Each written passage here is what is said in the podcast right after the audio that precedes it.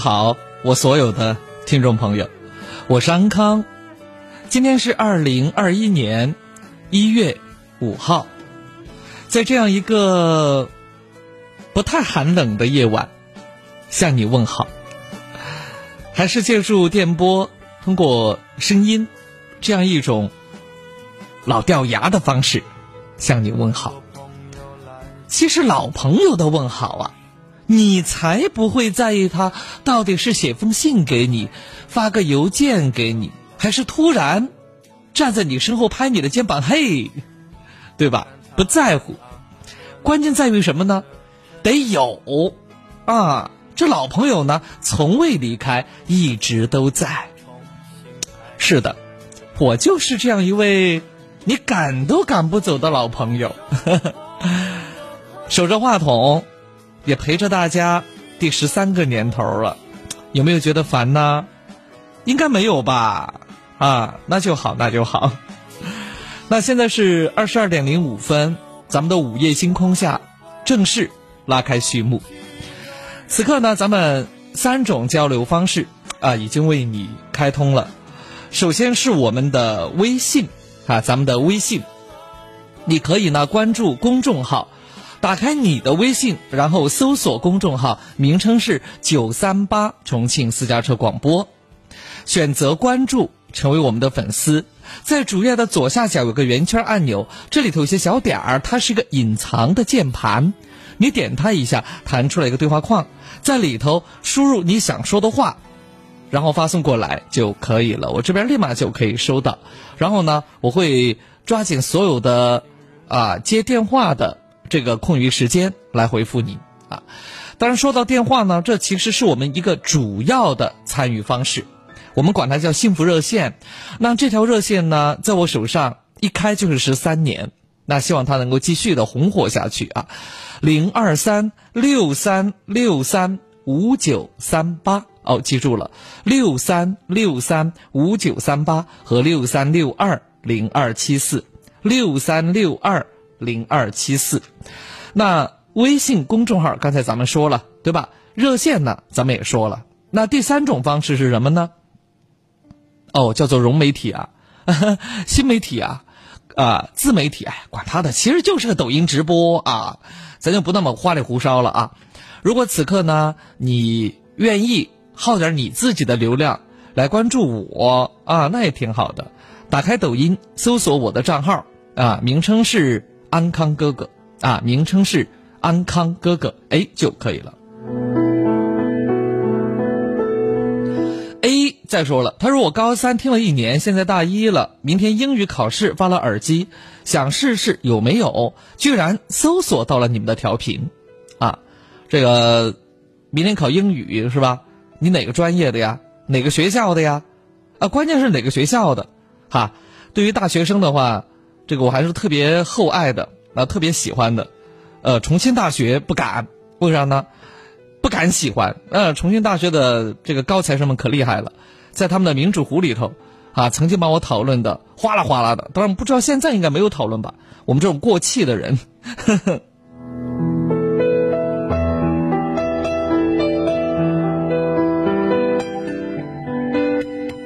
好，那接下来啊，咱们就等待参与方式当中，亲爱的听友，你的参与啊。发现重庆美食说，哎呀。我刷到哥哥了，哎呦，刷到我了是吧？你是草莓还是大锅呀？啊？其实呀，我在美食圈有好多好多的这个同行朋友，然后有些时候就就跟着他们蹭吃蹭喝蹭快乐啊。最近呢，这个发现重庆美食也是咱们重庆美食的一个大号，呃，做的特别好，然后这个两口子挺。挺恩爱的，而且呢，就是有些时候缘分到了，你根本就挡不住。在我们不经意间，他俩就恋爱了；再不经意间，他俩结婚了。后来又一个不经意间，孩子给生了，还六斤六两。哎，真的，就别人说吧，就是三年完成一个目标，他俩口子一年完成三个目标，真的，我也算是很服气呀。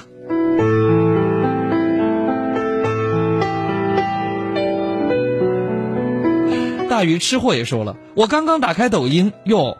今儿这个是咱们吃货的天堂吗？啊，大鱼吃货应该跟那个发现重庆美食，你俩是一对儿啊。既然你俩都在咱节目里头了，都在我的抖音里头了，不飘俩气球，不合适吧？来来来，气球飘起来！待会儿我跟你讲，我给你上一个铁锅炖安康，好不好啊？赶紧的。世界尽头，开始习惯了风，捧着厚厚的寂寞，平静向前走，不当作那是折磨。到了世界尽头。这位叫做浪漫的巴黎，他说：“呃，十年，听你的午夜星空下，转眼已经十年了。现在由高中到参加工作七年，声音没变。感谢你，安康哥，我得谢谢你。你看，你默默无闻的陪伴了我十年，我居然连你叫什么名字、长什么样子我都不知道，是吧？”然后呢，轩宝贝说听了好多年节目啊，看到抖音上，然后呢，哎呦，终于看到你的样子了啊，好吧，谢谢哈。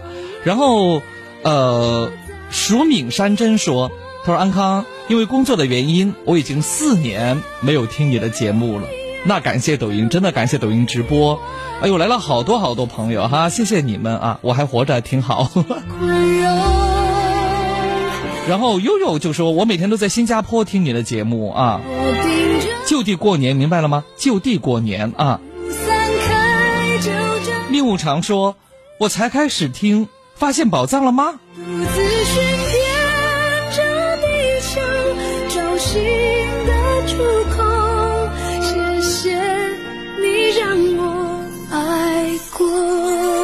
王梦就说了，他说那个今天晚上和老公吵架睡不着，怎么办呢？康哥，我发现和他越来越远了，然后呢老是吵架，总是为一些陈芝麻烂谷子的事情吵架。给我打电话过来，好吧？给我打电话过来，因为你这个里头啊是说不清楚的啊。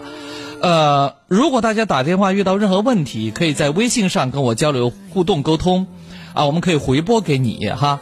零二三六三六三五九三八和六三六二零二七四，这里是九三八重庆私家车广播正在直播的午夜星空下，在路上就说了十年了，最开始听你的节目感觉很犀利，呃，今天晚上再看到你的样子又如此的温暖，其实我算是一个温暖的小叔，或者温暖的大哥。啊，总之啊，我不愿意把自己说的很老。海阔天然后阿聪说：“妈呀，十年前听过你的电台，好久不见。”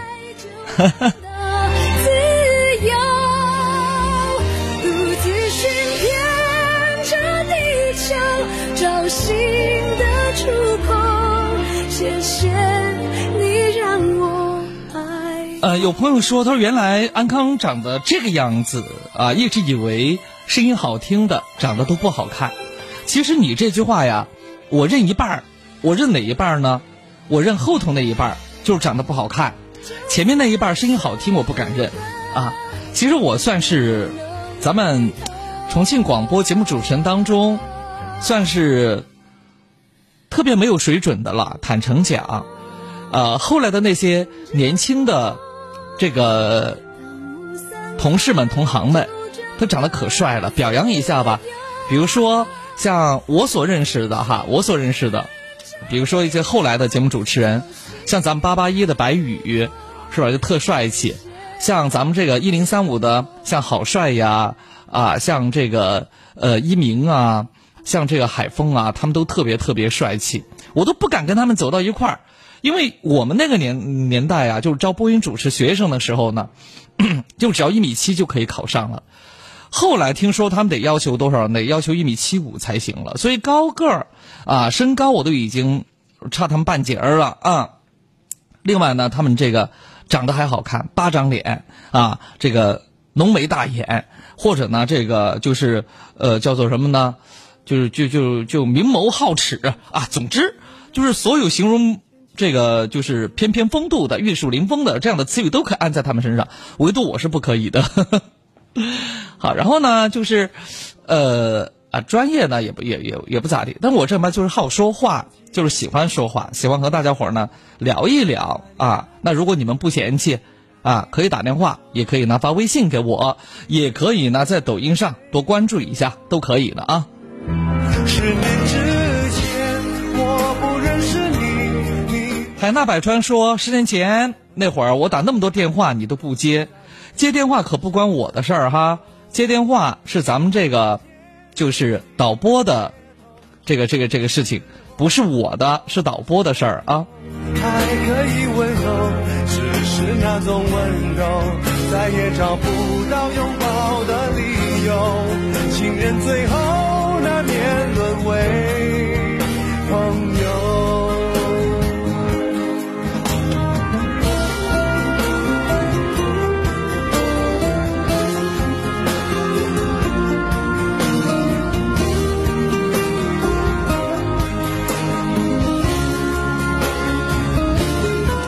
有位朋友呢是二七二二说，第一次听你的节目是二零零九年，到现在一直陪伴着，自己呢也从啊、也从一个高中学生到一个女儿的父亲，时间过得很快。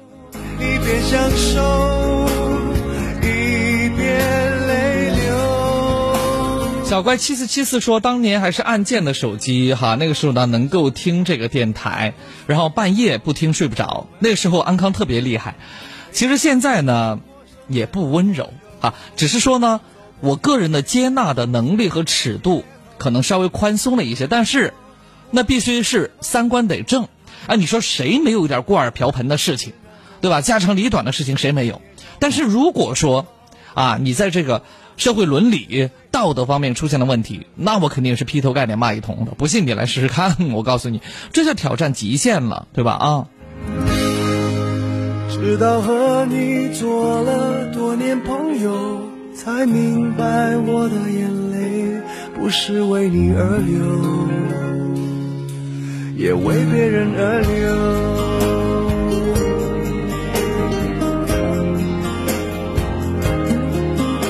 嗯，这位叫王照的朋友啊，是位律师朋友，他说进来就说句晚安啦。那行，王律师，这个您好好休息啊。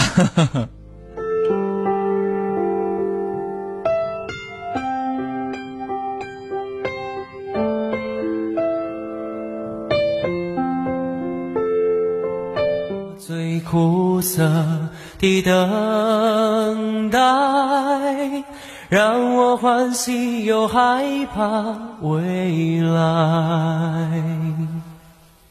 你最爱说你是一颗尘埃，偶尔会恶作剧地飘进我眼里。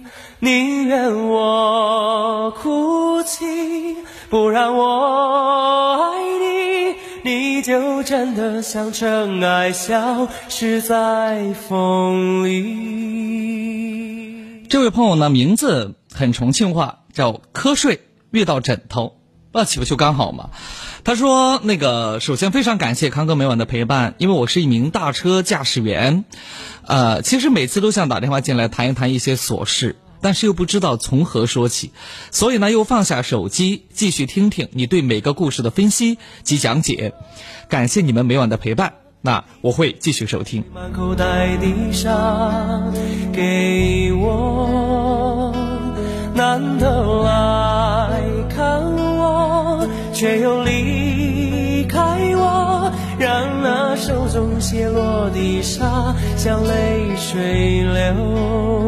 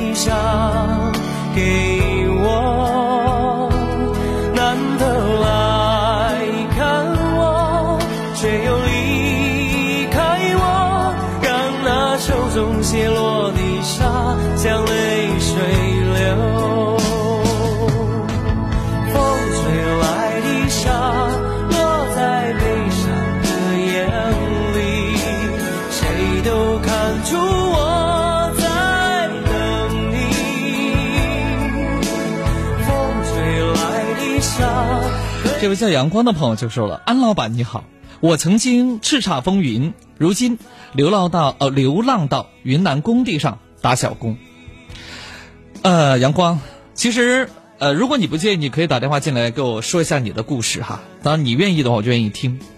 我觉得人呐，没有三起三伏是过不完一辈子的，而且呢，不要妄自菲薄，说好像在工地上打小工就一定没有出息。我相信，三十年河东，三十年河西，只要你不放弃，总有一天，总有一天，对吧？你还会东山再起。难道早就预言了分离？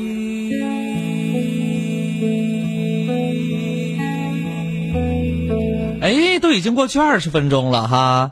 那个，难道朋友们今天就没有什么事儿给我打打电话聊一聊的吗？如果没有了的话，那我挺高兴的。为啥？轻轻松松的跟大跟大家伙呢，就是这个摆摆龙门阵啊。然后呢，我两个小时的钱儿，我这个这个这个这个工资我依旧可以拿，因为我们并不是以接电话多少 来论工资的高低的，并不是这个样子的哈，而是什么呢？而是说这个你愿意。跟我交流，或者你信得过我，把我当成朋友，不管是家长里短啊，这个柴米油盐是吧？哎，这个关于谈恋爱的，然后关于工作的、生活的感情的，什么都可以，只要那些让你不开心、不快乐的，哈，都可以呢。这个给我打电话过来，然后重新待客就说了，他说本来是想给你打电话说一下，可是可是呢，没有这个勇气，那没办法，那没办法，反正你打电话，咱们接听。对吧？哎，如果你实在不打，我拿你没有办法的啊，这个我不勉强的哈。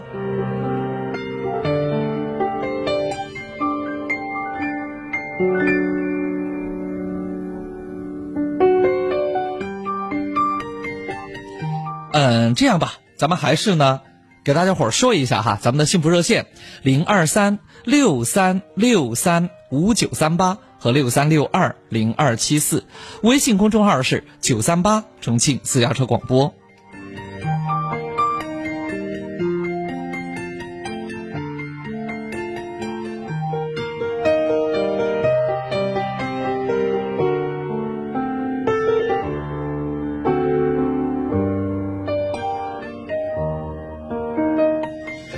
写信告诉我今天。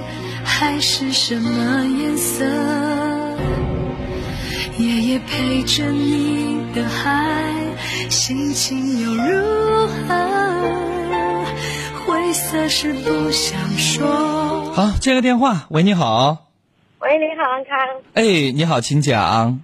哎，我以前也跟你打过电话，今天跟你打个电话，我是今天心情有点不好，特别特别不好。呃，好，你今天给我打电话是为了什么呢？今天打电话是我工作上的一点事情。啊，工作上的一点事情。好，那你讲，我听着，好吧？我是这样的，我以前做民宿的，现在我嗯，民宿那个行业不好做，现在我就做了一个养生馆，就在小区里面做。啊，就是做那种养生馆儿，对吧？对。呃，是不是那种什么？但是今天晚上呢，因为我我觉得我自己哈，我感觉做。嗯嗯。来稳一下，您那边信号不太好。哦，怎么样？现在好了吗？啊，现在好了。就是你现在感觉，呃，这个做小区的养生馆出什么问题了？今天是我楼上的邻居嘛，本来我现在我我这个这个房子是我现在租下来的，租下来的都是嗯开了差不多半年的，但是我家客人是蛮多的，就是都挺支持我的，所以很多客人他自己来做了，家里边也带家里的人来做。然后今天晚上呢，那个可能点那个艾艾条嘛，点那个艾条的烟可能有一点点大，楼上的的邻居。哇，都很不高兴的下来说了一下，当时我接个电话，可能当时没有接待他，然后呢，他就跑回家里去，跟那个派出所打电话，物管的打电话，然后到他是二楼嘛，我是一楼的，他就从楼上把那个屎啊、尿啊、垃圾啊，所有全部全部给我倒在我家那个门市那个门口了。哎呦天哪，这个也太，太那个啥，那个太极端了一些。不过呢，说实话哈，你看像小区一楼开麻将馆的呀，开你这种养生馆的呀，呃，本来是为了方便小区里头的住户，大家都是邻居，对吧？啊，对。但是呢，可能就是稍微一个情绪没照顾到，就会有一些极端的一些行为。不过呢，像他把这些垃圾啊，生活垃圾，就包括一些粪便，我觉得从二楼上倒下来。这个也确实很过了，我觉得这个过了。那后来怎么去处理的？后来派出所都过来了吧？过来以后，他就说我们没有任何权利来处罚你，或者说怎么怎么你的。但是只是说楼上楼下只是说关系搞好。如果如果的确那个，因为我们那个艾艾灸那个机器啊，它是它是无烟的，是禁烟的，没有那个烟的。可能当时我自己也知道，可能是那个点艾条的时候，可能那个那个烟当时点起来可能有一点味道，但是楼上那个人呢，他就特别特别的这样弄得很尴尬。但是我们结果到我们家来做艾灸的那几个客人啊，都非常非常的都想跟他吵架呀。那个旁边很多人都在那里跟他都在那里说他这里不对那里不对的。但是当时我是没有说，我刚刚开车，我把车停在边边了。跟你打个电话。嗯，呃，其实呃，公道呢，从来都是自自呃，这个这个自在人心的哈，呃，但这个事情你还要去处理一下，因为明天你还得继续营业，对吧？你不可能说因为他这么一搞，然后你就不营业了，这是不可能不可以的。明天呢，你还是呢这个上门哈，赔个礼道个歉，而且邀请他到你楼底下呢坐一坐，做做你的什么养生保健项目呀等等之类的。我给你一个主意哈，因为像艾条，说实话，原来我也做过艾灸，但是。我还真受不了那个烟，实话实说，那味儿太重了，我都受不了。哎，咱们台有一个，有一个那个那个那个那个主持人秋秋妹可喜欢艾灸了，但每个人不一样嘛。你你想，你这个烟天天往楼上飘，人家闻着是不太舒服。下次你点这个烟的时候啊，有那种抽油烟机嘛？不知道你厨房有没有抽油烟机？你在抽油烟机那地方点，把抽油烟机打开，那这个烟呢就会被吸走。然后真正艾条点燃过后，它烟反倒不大。对吧？嗯嗯，反正这个赔礼道歉呢，你作为老板来讲，有些时候还真得委屈一下自己啊。当然，他说的也不是全然没有道理，因为毕竟他住在二楼，房子又不是车，哎，我挡住你了，我开走就行，不能这样子。它是个死东西，房子的话，对吧？你包括很多小区啊，就是民改商用的那种，比如说小区做一两个私房菜呀等等，想来是为了方便大家，但是有些时候可能就会有这方面的问题。嗯。嗯嗯嗯，没事儿，去道个歉吧，脸皮厚一点啊！别人说脸皮厚，呃，吃得够嘛，对吧？嗯嗯嗯，那我今天我就一直不跟他吵架，但是我们我们邻我们旁边那些邻居呀，还有那些客人啊，人家是很多人就是说那这家人是做的不好，怎么怎么样的。嗯，就说他也没那个权利来怎么怎么样，就是一直说让我跟他去什么当面理论啊，这样那样的，我就觉得没有必要嘛。我就做生意还是和气生财，我不知道他们有的人说是不是我怕事啊、软弱啊，以后别人还会怎么怎么样啊？那 我觉得这个倒是，不是说怕事儿啊、软弱呀什么之类的哈。我总觉得就是邻居之间呢，还是应该要和睦相处。啊，最近其实我们我也遇到了很多邻居的事情，这个还不是我在，呃，城里头的邻居，就是在老家，啊，在老家，老家呢，因为现在政策很好，然后呢，这个村村通啊，就是那个水泥路面呢，啊，修的这个四通八达的，真的，农村修的挺好的了。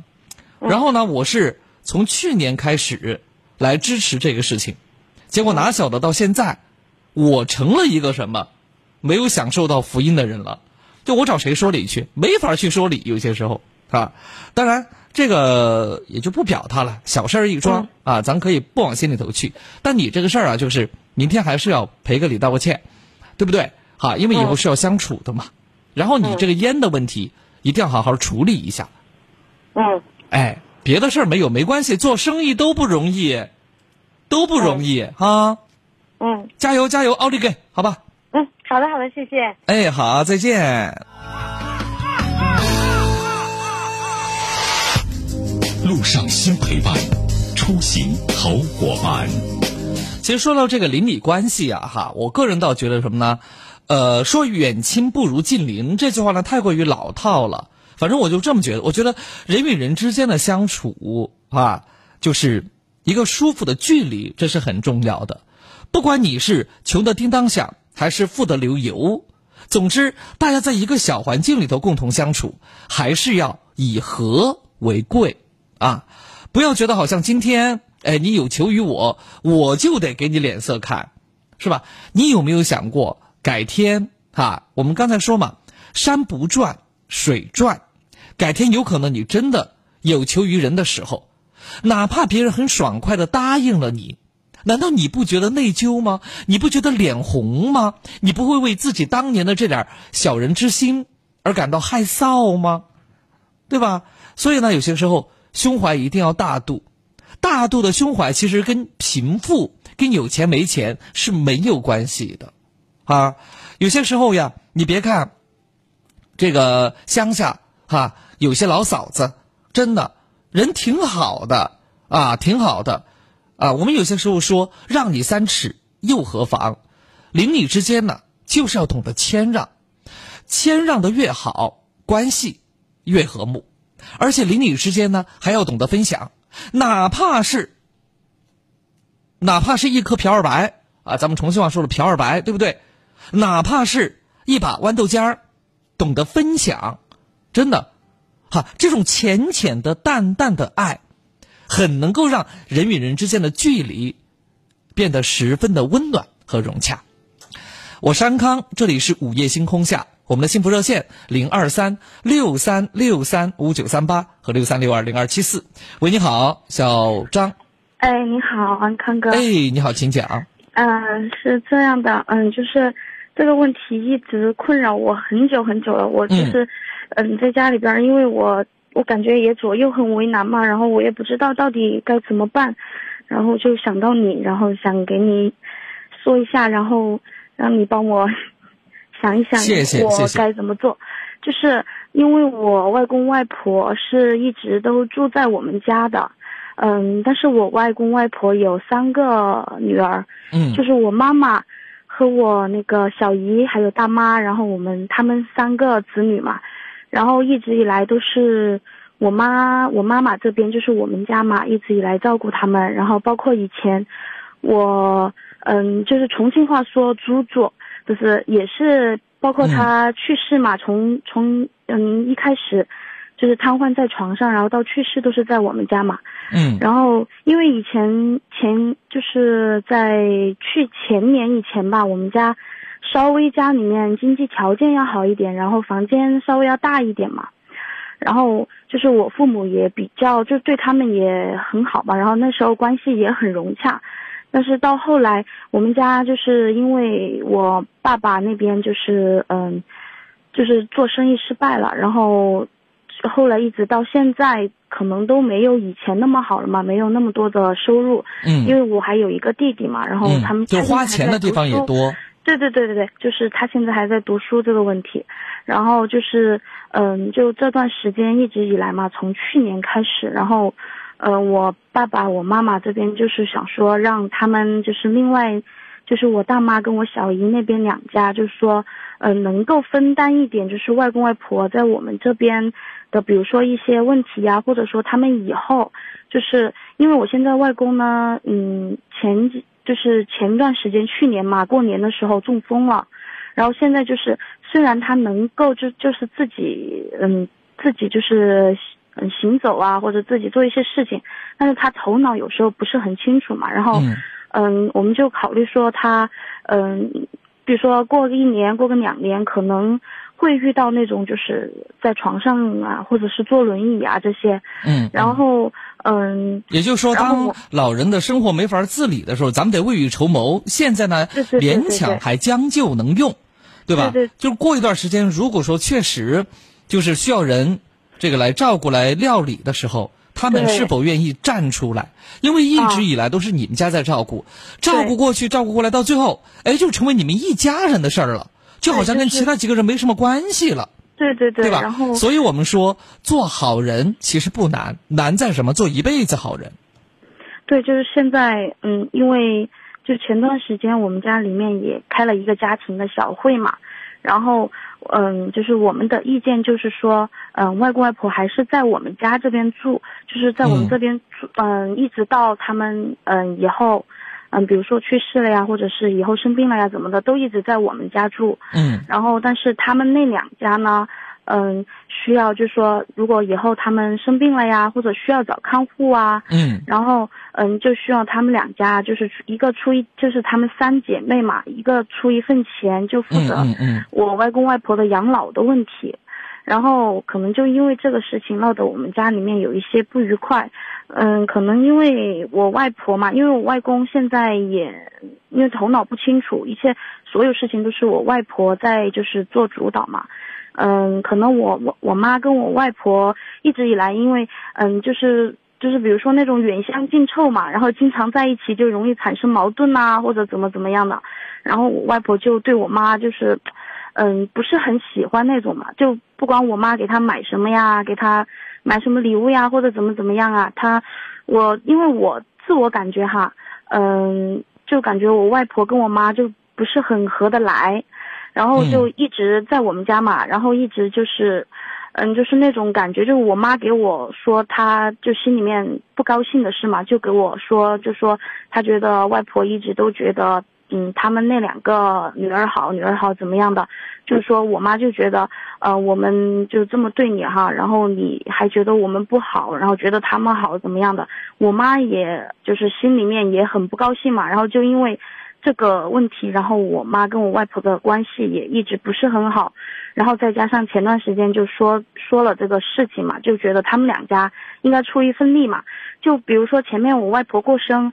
嗯，办就是办那个办酒嘛，然后都是我们家，我们家自己出钱给他办，然后所有一切都是我们家来做，就感觉他们两家好像什么都不管，就只是来吃个饭。其实这个问，题啊，嗯嗯，那个妹妹，我觉得这个问题啊，就像你刚才说的，你是晚辈。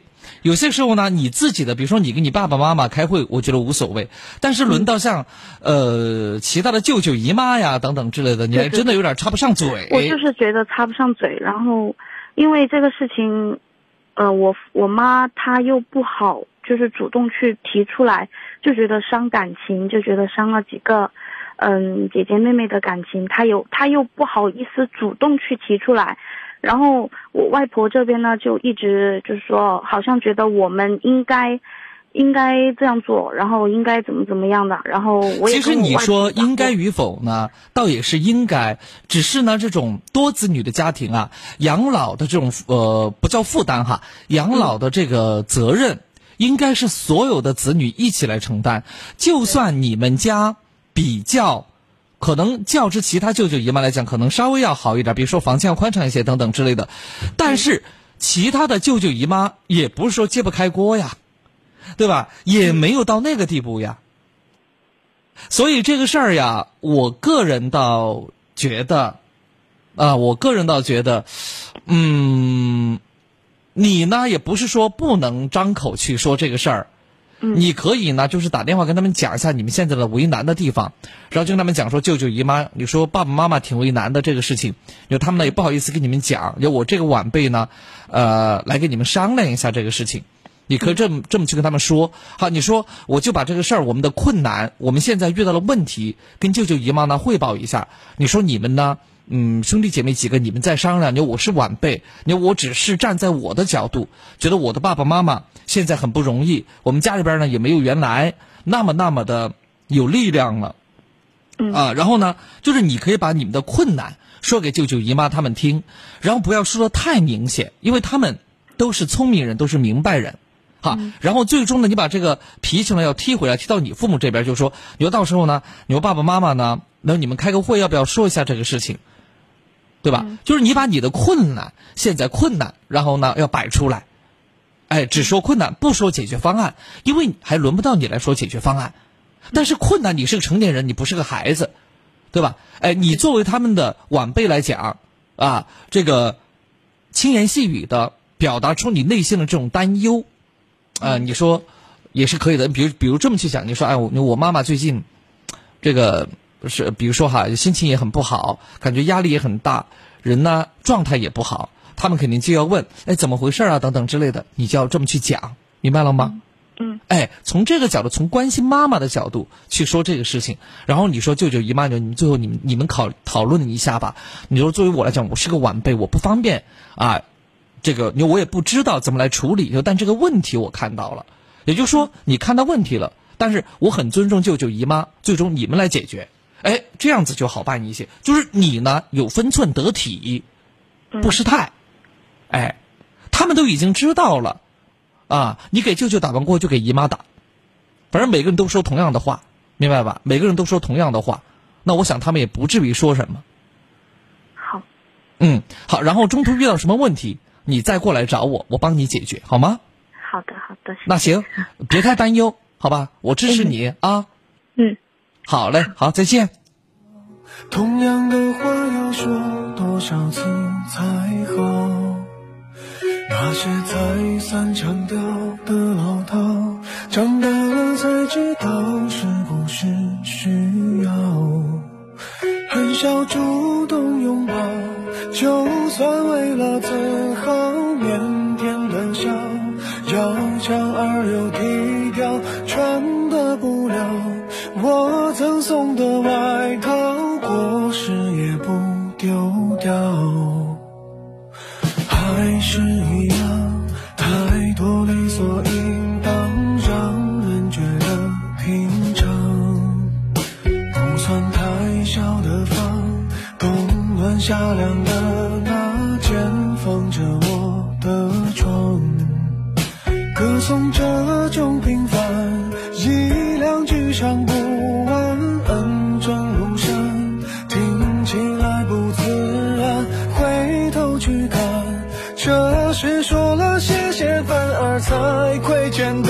情感。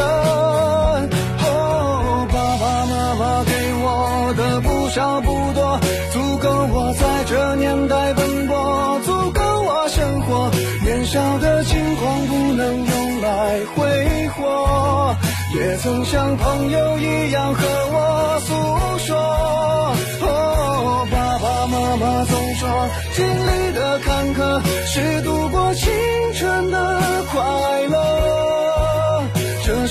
这个季节又想起了这首歌。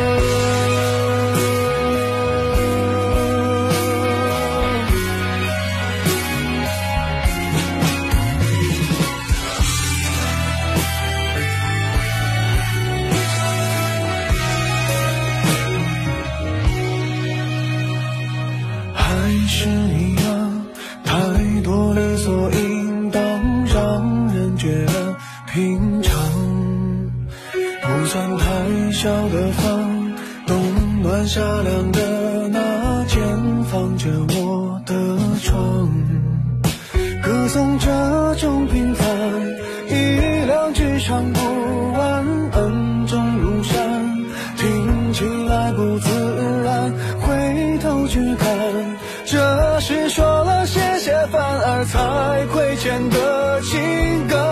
我们的幸福热线呢，继续为各位开通着零二三六三六三五九三八和六三六二零二七四六三六三五九三八和六三六二零二七四。我只对你温柔说，他说哥呀哥呀，最近呢出租车生意太差了，瞌睡都跑出来了，还好有你们九三八这档节目陪着。这档节目呢是山城电波最晚的直播节目，也是。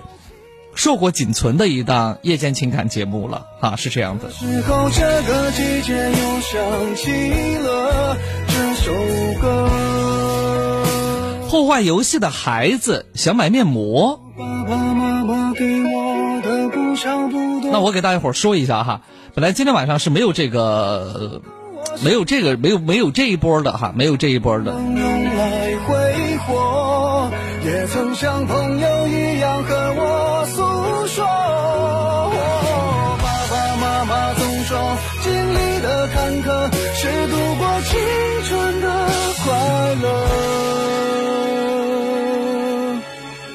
这时候，这个季节又想起了这首歌。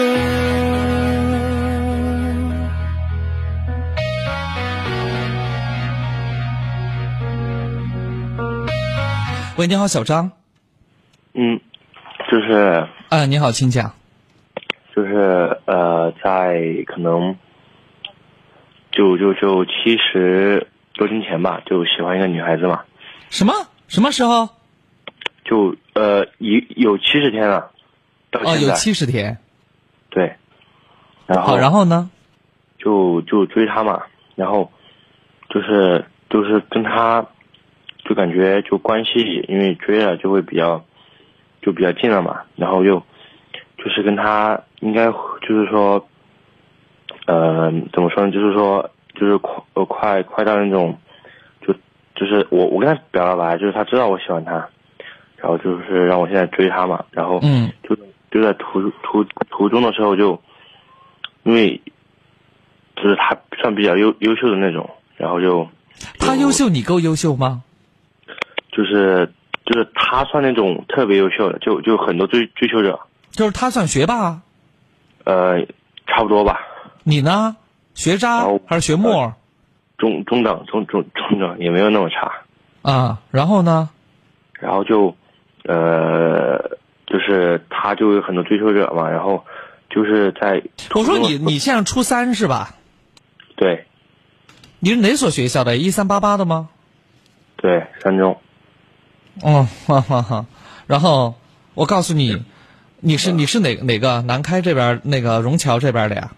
哎那你知道你我的小孩也在那个学校，哦你呃最好是改天你单独找我吧。你这个平台里头不方便跟你讲这些，你还太小了，这是其一。其二，啊，这个在这个时间段呢，特别敏感的一个时间段，小伙子，呃，不是说，呃，我非要阻止你，啊，我是我现在以你的校友的家长的嗯这种这种身份跟你谈好不好？我不以主持人的身份跟你谈，好吧？为什么呢？说现在这个时间段不太合适呢？呃，因为你们没多久就要考试了。好，如果那个女孩真的她很顺利的考上了你们一三八八的什么本部啊等等之类的，那如果你是个中等成绩，你不见得能够考上本部，对不对啊？好，因为有些东西啊是很现实的，比如说有些距离是你很难去逾越的，难以逾越的距离，我们可以称之为鸿沟。啊。你喜欢他没错，其实叔叔在你这个年龄阶段的时候，我也我也喜欢过一个人，我也有自己的甜蜜的初恋，我也有这个，我觉得挺正常的，啊，说明你长大了，对吧？但是呢，我觉得现在不是时候，因为我很害怕，第一，你对他的这种卯足了劲儿追求，会让你自己分心分神；第二，我特别害怕你给他带来不快乐，给他带来一些负面的影响。如果他因为你的这种追求，或者因为你的言谈举止，他本身受到了影响，那是不是特别对不住他呢？就本来是喜欢他的，结果反倒把人给害了，对吧？嗯学校管的是很严的，学校管的很严的，这个我是知道的。我不希望在这个时候给这个女生带来任何困扰。啊，放心，你追求不到的，别人也追求不到，因为这个女生肯定明白这个时间段她该做些什么。我觉得这个女生是很明白的。嗯如果别人追求到了，也轮不到你呀，是不是这个道理？对对对，对呀，这个女生一定会明白，他现在要把所有的精力放在考高中这一件事情上头。他可能会有自己远大的一个理想。其实你真的想跟他在一起的话，你只有一条路可以走，那就是并驾齐驱。真的，你想靠他靠得近，那你必须要跟他读一样的学校。真的，那才有可能，否则变数太大了。我现在不反对你，但是我个人觉得，我也，我站在一个家长的角度来讲，我也不太赞成。嗯哎，我不反对，因为人嘛，到了这个年龄阶段，你开始学着去喜欢一个人是正常的，啊，是正常的，但是不要把这种喜欢变成打扰，或者变成无心的伤害，那这样就很对不住人家。嗯嗯，你觉得呢？对对对，嗯，于是早点儿休息吧，周二，对吧？你们明天一大早就得上课，好吗？好好好，谢谢。哎，那行，就这样啊，嗯。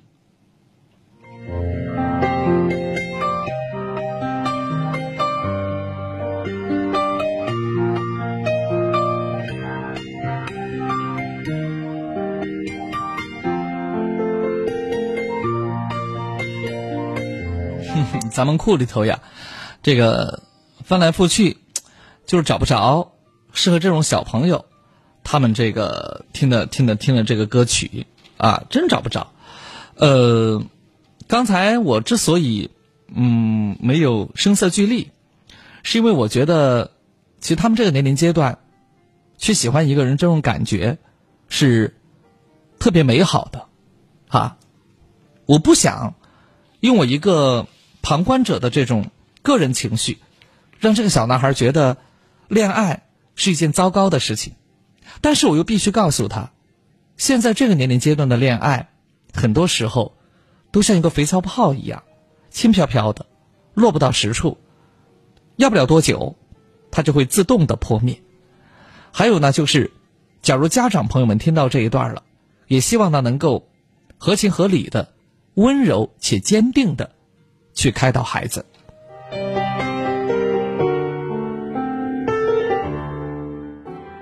想为你做件事，让你更快乐的事，好在你的心中埋下我的名字。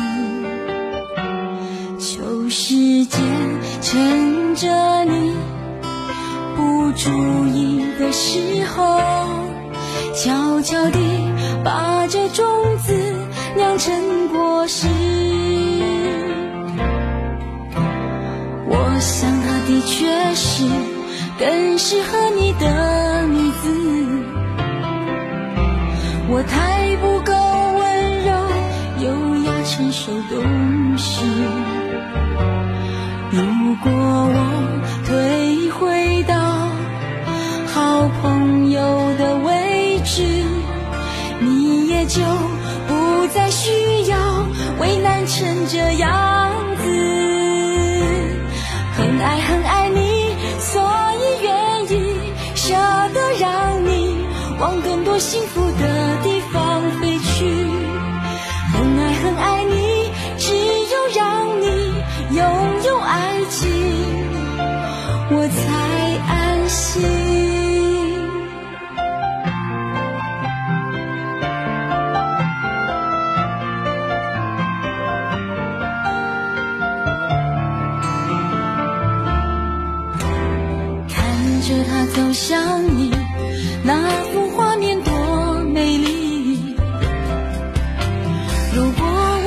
那个咱们抖音上的朋友啊，在催我接电话，但咱们导播呢这边要接进来才可以哈，不是说我想接就能够接的啊。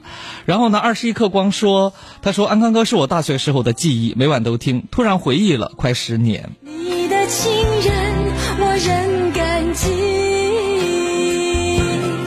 好，咱们抖音呢还会再开六七分钟哈，只开一个小时，所以呃这个时段呢，我们抓紧时间来跟那个抖音上的朋友互动一下。爱很爱你，只季晴就说了，记得大学还是高中的时候呢，晚上躲在被窝里听广播，还想打电话，结果呢没有勇气。哈哈哈。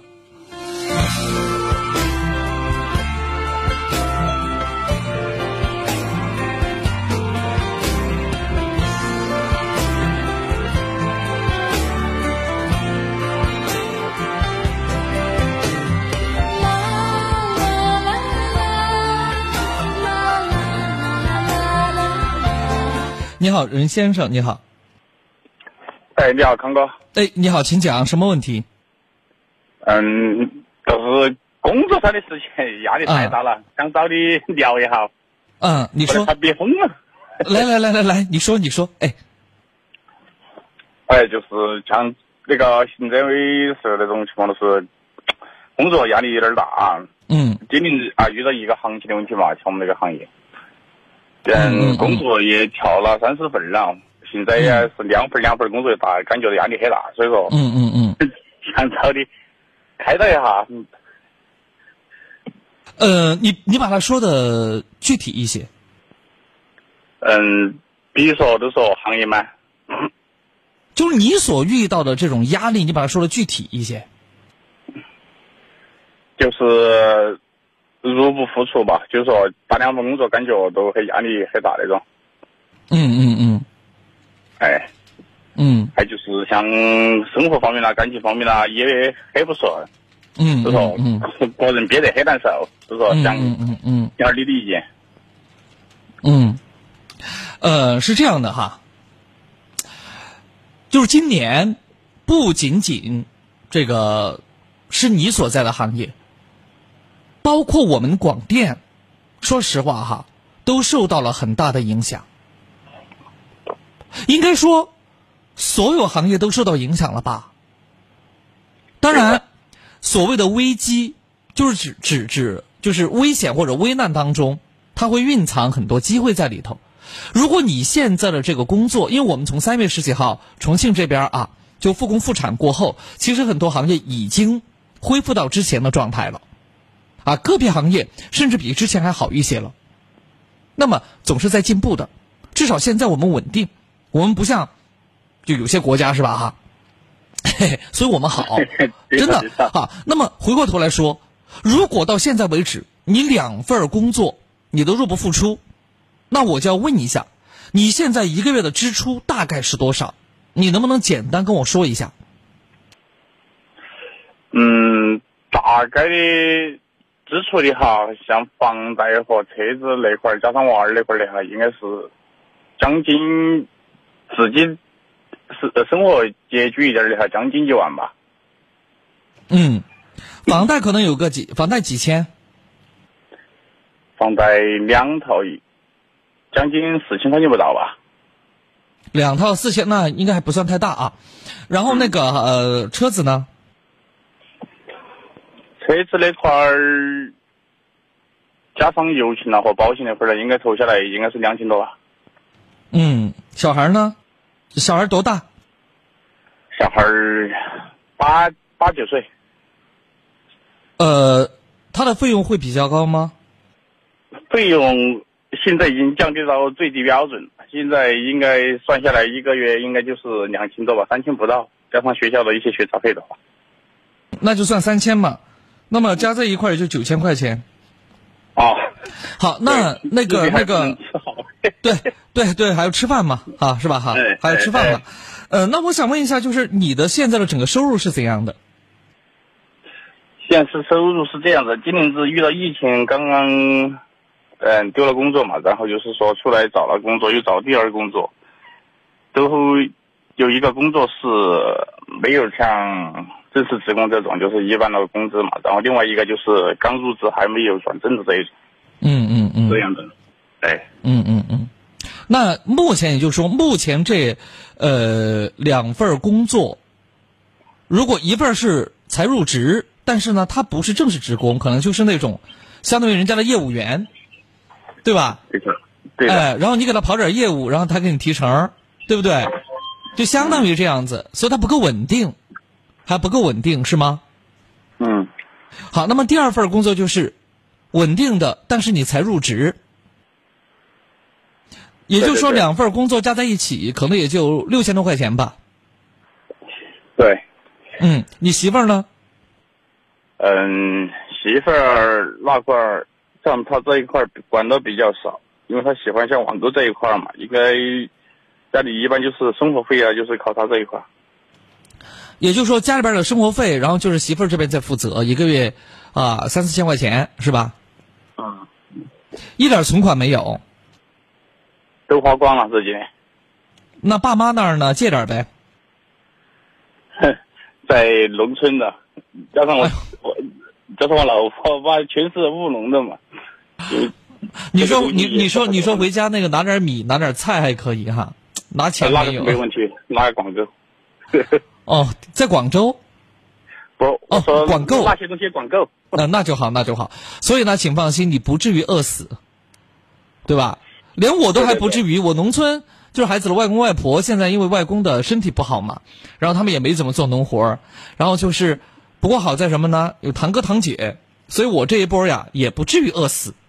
所以有些时候呢，对，就是笑一笑，觉得永远都没有走到尽头，永远都没有走到，就是绝路上去啊，绝处还得逢生呢。你现在可能真的需要咬牙挺一段时间，但如果说你们自己的理财规划做得好，像你这种情况就是真的可以用信用卡，可以暂时缓一缓，就不会不会那么急，因为马上要过年了嘛，对吧？因为你们不是乱花钱的人。我刚才之所以让你算这笔账，我就是想听一听你是不是那种乱花钱的人，明白吗？结果不是。那么你只要不是乱花钱的人，我觉得办一两张信用卡应该暂缓燃眉之急，缓解一下是可以的。因为有一个点是什么呢？呃，基本上开年过后，春节过后，你这边可能就该稳定了就稳定了嘛，是吧？对，哎，该稳定就稳定了，因为必须要稳定过后，那么你心里头才会踏实一些。这第一个，第二个，那么工资待遇才会呢往上提一提。对所以你真的需要，需要需要这个就是，啊，咬牙挺过去。我也我也没有我也没有多少钱，要不你信得过我，我借点给你。那就不用了，康哥。不是真的，我我是认真的哈，我我我是认真的，我还不是跟你开玩笑的，因为我我从听听声音我也听出来是个老实人，真的。哎感谢康哥，要不然那要不就这样，再再挺一挺，然后因为你不是乱花钱的人，我觉得信用卡还是可以的啊。对想过想过这些问题，因为从来没接触这一块儿，怕没事儿，你真正的好，真正可以用，可以用，没关没关系，我也用信用卡。我跟你讲，我都不好意思跟你说我我欠国家多少钱。哇有钱人才能够带到钱来，康呃，不是这样的，因为我孩子多，当然也不太多哈，响应国家号召，两个小孩儿，所以我肯定是需要有房子的，对不对？小房子要换成大房子，这一换不得了，哦，欠了一百多万，我天哪！你有那个能力啊，偿还了。这个不是能力的问题，其实我跟你一样，我也有做兼职的，肯定有。那否则怎么办呢？比如说培训机构教教书啊等等之类的，那怎么办？你没办法，对吧？你没办法呀。对，其实我们很多主持人也都要做兼职，因为不管电台、电视台，说实话，不是像大家所想象的收入待遇那么好，真不是，从来都不是。我们有些时候就有苦难言，也懒得去解释，因为说了别人不相信，对吧？对对对，行，加油吧，兄弟！那继续加油，好不好？继续加油哈！我跟你说个例子吧，我跟你说个很实在的。我现在买的衣服哈，就是因为我认识好几个朋友嘛，他们喜欢在网上买衣服，他们眼睛比较毒，就是买那种所谓的奥特莱斯的那种，就是已经过了气的那种哈。但是呢，款式这些也还不错的。然后毛衣，让我买了三件毛衣，一件一百五十六，一件一百四十八，还有一件一百二十八，就这样的。嗯，但是没事儿，好在我们自带气场，我们要把一百二十八穿出一千二百八的感觉，对不对？你有那个气质。还好占了一头啊！哎，所以加油，兄弟，加油，加油，不要害怕，加油，加油，嗯好吧？啊好，的，谢谢。嗯，加油哦！啊，好的好的嗯，康哥谢谢康哥，哎，好嘞，好，再见啊。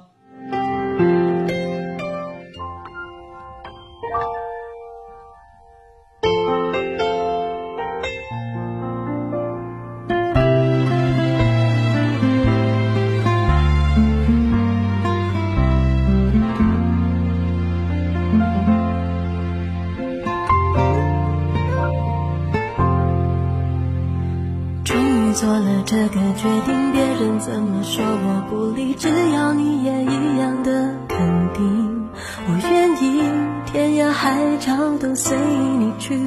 我知道一切不容易，我的心一直温习说服自己，最怕你忽然说要放弃。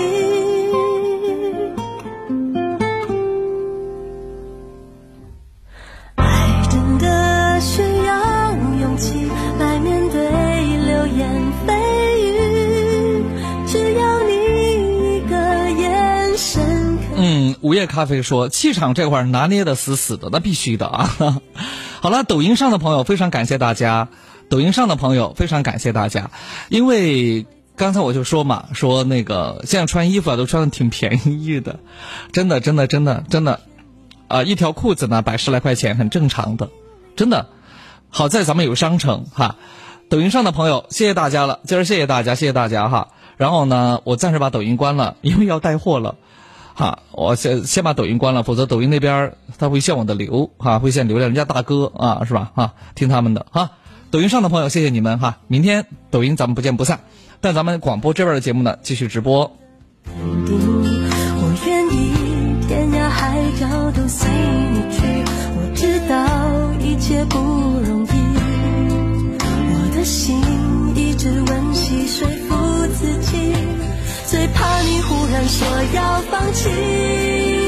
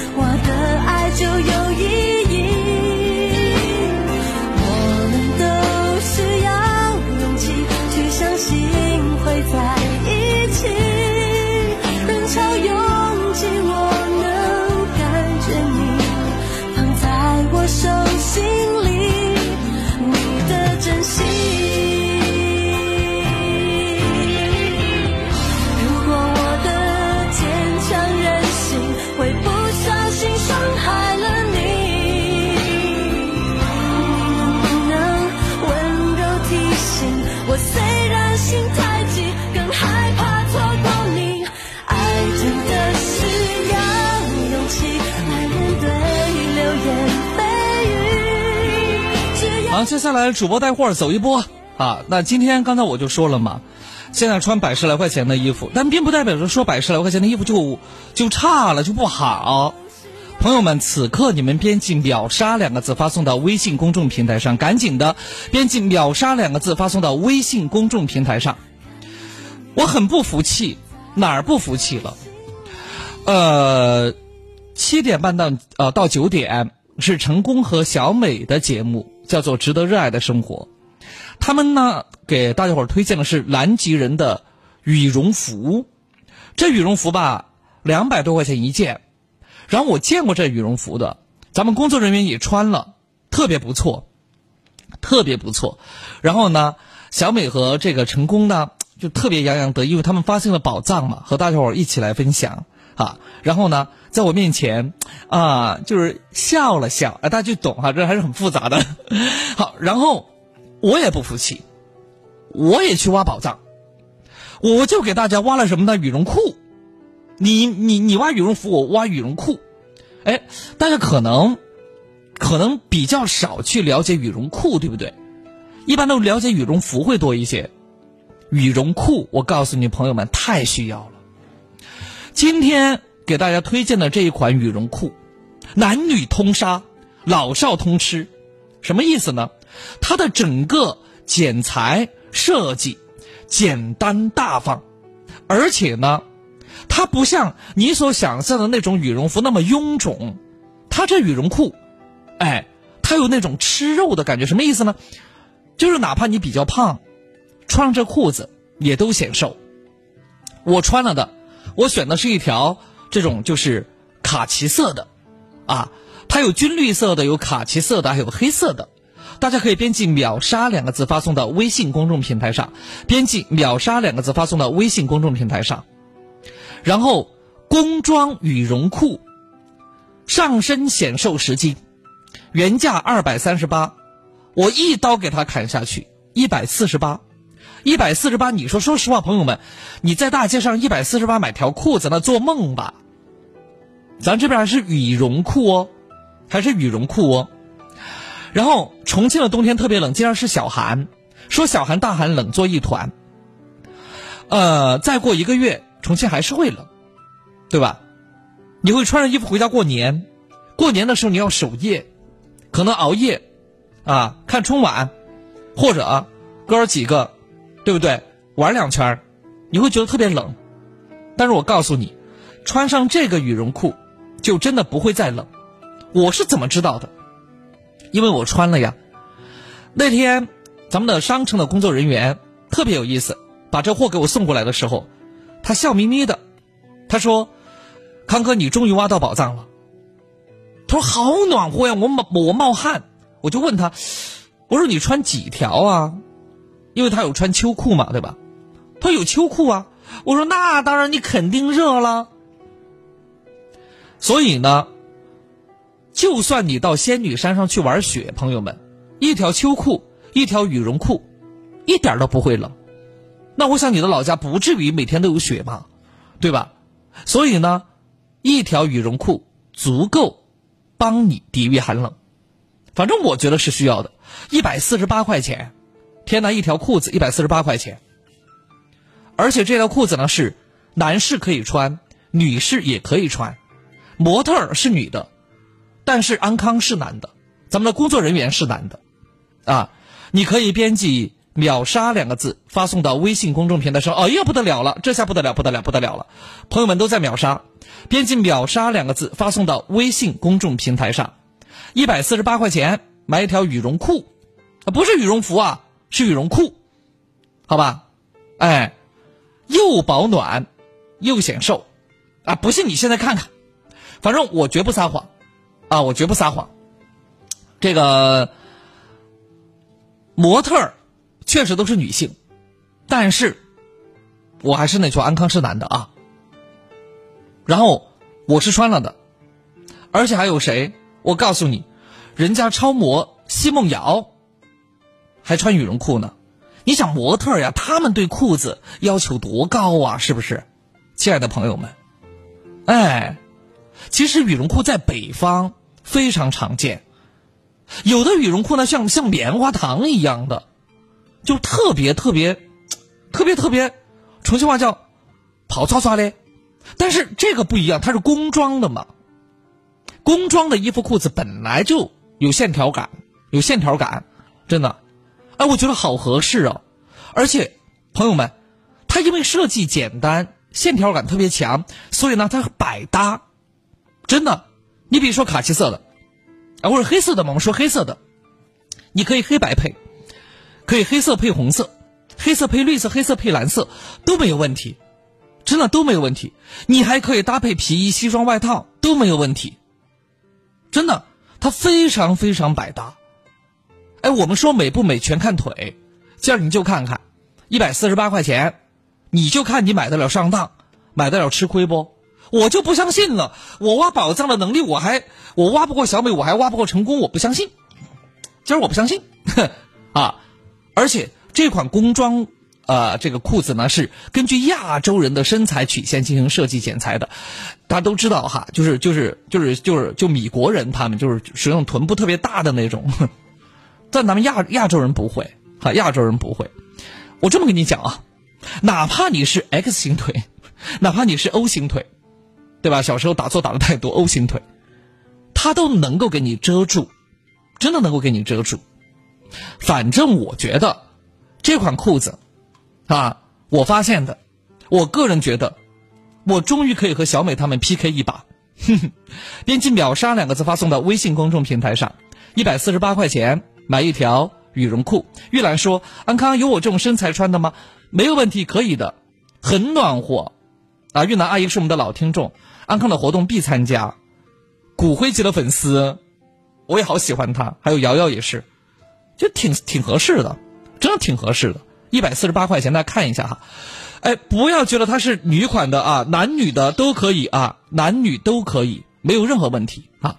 好，零二三，你们买着，我这边坐着啊。零二三六三六三五九三八和六三六二零二七四，六三六三五九三八和六三六二零二七四。微信公众号是九三八重庆私家车广播。有请下面这位朋友，久等了，你好。你好，啊，你好，哎，你好，不好意思，久等了哈。刚才主播带货走一波啊，小肖是吧？嗯，对，你好，主持人你好，嗯，你好，请讲。嗯，我是一个初三的学生，然后因为嗯我自己也是七龙珠的一个学校，所以说学习压力比较大。但是呢，嗯，我学习压力很大的时候，嗯，大家都说爸爸妈妈应该很支持我，但是嗯，在我平常的生活中呢，我感觉压力很大的同时呢，感觉爸爸妈妈也会不经意间给我施加很多压力，所以说。有的时候我感到很苦恼，觉得学习起来也非常的，嗯、有点力不从心的感觉。也就是说，爸爸妈妈会给你施加一些压力，是这意思吗？喂，哦，不好意思，我这里信号不是很好，嗯，就是你刚才说什么，我有点没有听到。啊，我的意思是说，爸爸妈妈会给你施加一些压力，对不对？对，就是我感觉嗯爸爸妈妈不是特别的尊重我的隐私，嗯，比如说有的时候周末的时候我放松一下，嗯，发一些说说啊之类的，嗯，爸爸妈妈就会去翻查我的手机，嗯，嗯看我和同学们聊了些什么。我觉得，嗯嗯嗯呃，每个人应该都有自己的隐私，呃，所以说，嗯，我尽管很有抵触情绪，但是他们觉得这些都是为我好，我不应该有，呃，这些反逆反情绪。嗯嗯嗯嗯，好，我觉得是这个样子的哈。假如你的说说当中，你的说说当中没有那种过激的言语，比如说，呃，对父母原则上的一些抵触，或者对这个社会原则上的一些认知，我想的话，父母也不会过多的去干涉。这是其一，其二，说实话，这个跟父母的学历，跟他们的见识。哎，也就是说，跟父母的三观是有很直接的关系的，是有很直接的关系的。好，如果说父母呢，他本身很在意这方面，那我相信，可能这种矛盾就要稍微少一些。那如果父母本身，啊，父母本身，说实话，就是没有太多文化，或者呢，他们所认知的就是一些朴素的一些道理，做人处事的道理，那可能也会比较麻烦。那你能不能告诉我，你的父母大体工作是什么样子的呀？嗯，我的妈妈呢是一个有点像是全职太太。嗯，从我上呃上了小学以来之后，嗯，然后她就嗯没有再去上班了，然后一直是我爸爸，他相当于他现在应该是一个酒店的老板，然后平常没有怎么管我，但是我觉得我妈妈可能。嗯，就是因为这些原因吧，她不是特别的有安全感，所以说，我觉得她不是特别的信任我爸爸，然后也不是很信任我。嗯，就是呃有一次我们寝室的一个同学过生日，因为那个时候是在嗯嗯，相当于是在上课的期间，然后我们学校不可以带手机，所以说嗯，我不知道嗯主持人您知不知道，就是 QQ 上面有一个功能是可以发定时说说的，相当于我星期天可以设置星期三的某一个时间段，它可以自动发出来。当时我发出来之后呢。然后就被我妈妈看到了，然后她因为老一辈嘛，他们也不知道有这个功能，呃，所以说她当时就误认为，嗯、呃，我在这么紧张的学习的环境下还能嗯、呃、玩手机这些，所以说当时我们也是呃闹了很大的矛盾，甚至。嗯，他不来跟我沟通，他甚至当着老师的面告我的状，然后所以说我当时也是很生气，然后我觉得也可能是妈妈学历的原因关系，她小的时候家里面不是特别有钱，所以说嗯没有读过多少书，嗯，然后我感觉跟她沟通起来还是很困难的，但是我有的时候我知道妈妈也是为我好，但是我觉得我也是一个人，我也应该有自己的想法。嗯。嗯，我觉得是这个样子的哈。嗯，你的这些问题呢，其实是很多你们这个年龄阶段的小伙子、小姑娘。其实你跟我的女儿一般大小，我女儿今年也初三，可能刚才你也是听到了，有一个初三的男孩给我打电话，他。跟我女儿还是一个学校的，啊，然后我就想说是什么呢？你们所遇到过的问题，你们所遇到过的问题，哈，然后很多人都遇到过，李安康叔叔也遇到过，啊，你现在可以不理解，没有关系，但是我个人觉得没有必要就这些事情，尤其是在你的父母认知不足或者跟不上这个时代的时候，尤其是你妈妈，因为全职太太嘛，对不对？啊，嗯，她可能不像你。啊，接触的新鲜事物那么快，然后你呢，不要过多的去要求就可以了，啊。不过这个年龄阶段，尤其是现在初三，还是尽量的，还是尽量的，啊，把这个精力呀放在学习上面，可能这样子真的会好一些。什么定制说书呀，什么之类的，其实少年不识愁滋味儿，为赋新词强说愁，也不是没有。你们这个年龄阶段。说实话，我特别不想跟你们讲道理，因为道理在你们那里，啊，所以呢，我是希望你能够什么呢？有些时候多体谅一下父母吧，啊，以体谅为先。你睡着了，手掌紧握，脸颊上有浅浅酒窝。好，收音机前的听众朋友说一下哈，收音机前的听众朋友说一下哈。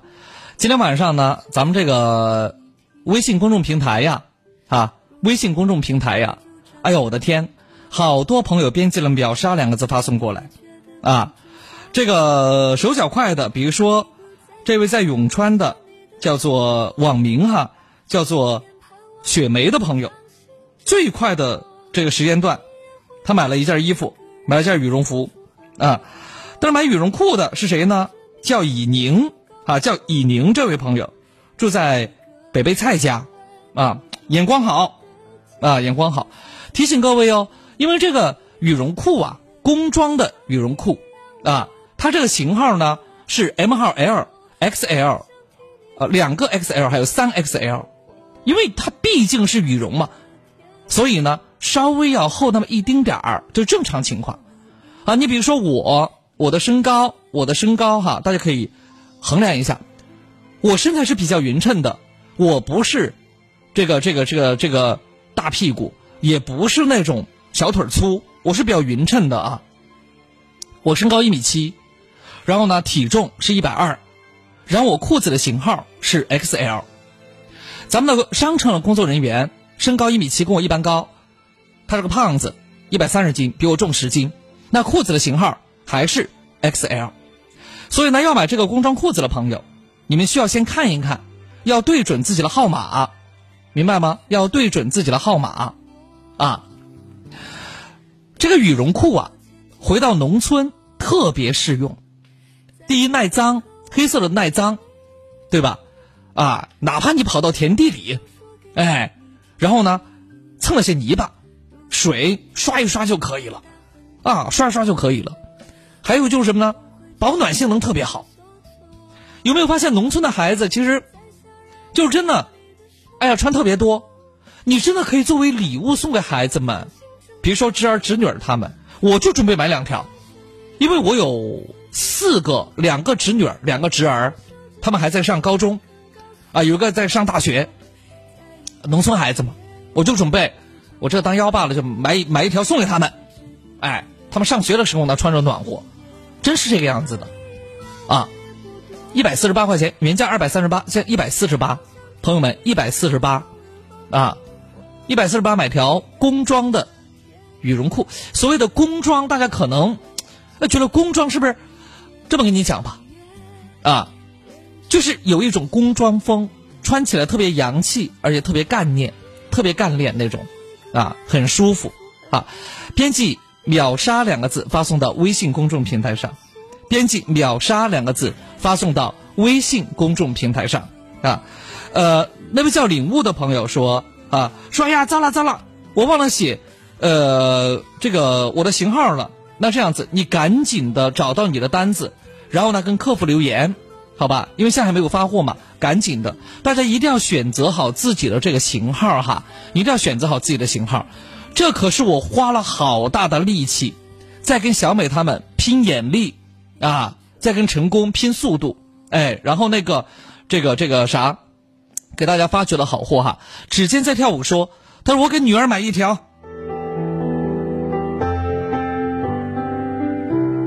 好，北碚的这位叫周月的朋友，哎，你们自己买的时候要选颜色哟，选颜色、选型号一定要选，不能乱买。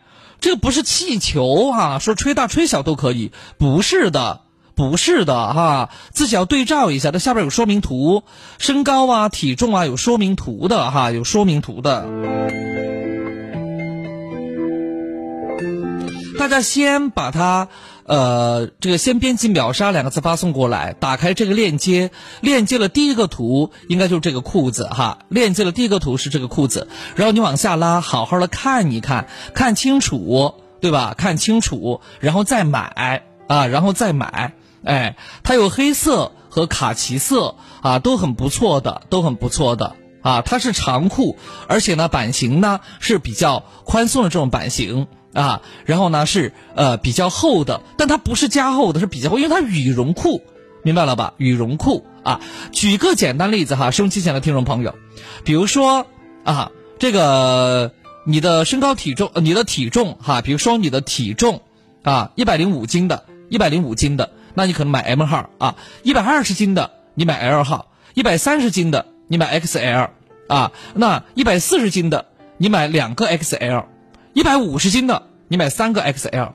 一百五十斤的人大有人在哦，很多男士朋友啊，但是请放心，穿上之后看不出来你有那么胖。编辑了秒杀两个字发送过来的朋友，希望你们抓紧时间，好，抓紧时间。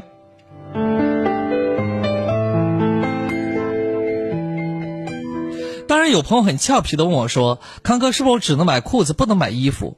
商城开在那个地方的，谁跟你说了只能买裤子，不能买衣服，对吧？哎，那南极人的羽绒服不香吗？两百多块钱儿，它不香吗？香得很。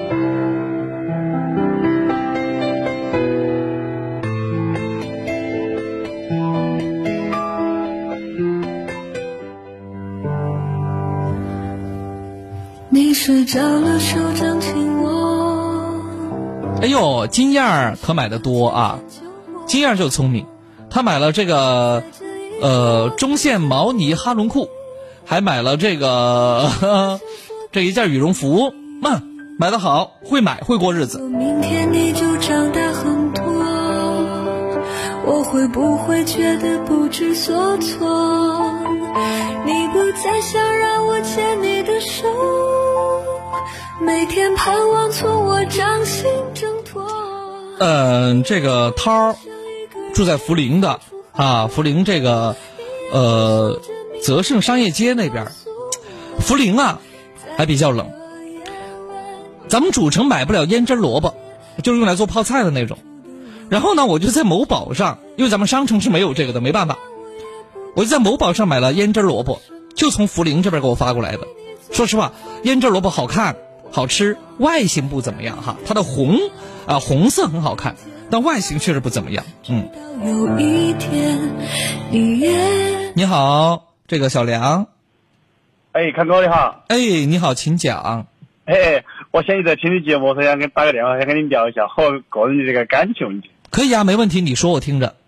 哎，是这样子的，然后我自己现在毕竟三十三岁，然后现在是呃跟我老婆两个那个最近那个感情呢呃出现了一些问题，然后大概问题就是说呃反正平时生活中的琐事嘛，呃导致啊我媳妇儿现在呃说话做事那些，反正令反正令我本来我自己压力也大，然后令我感觉很反感，然后加上她说话有时候就像用重庆话说嘛，说起就有点那种打脑壳那种。呃，听起来反正水气细语那种，感觉不修边幅说话，所以说我，嗯，我也跟他讲过很多这个这方面的问题，跟他说过很多，但是一直他可能属于，可能也不太在意他自己说话那种方式，有时候得罪了很多人，然后包括呃身边的朋友啊以及家人，所以说我想请请问下，看个像这样这种情况，确实我不晓得，呃，啷个跟他沟通因为我如果这是他骨子里头的东西。就是他脾气就这种刀子嘴豆腐心，改不了，这个改不了。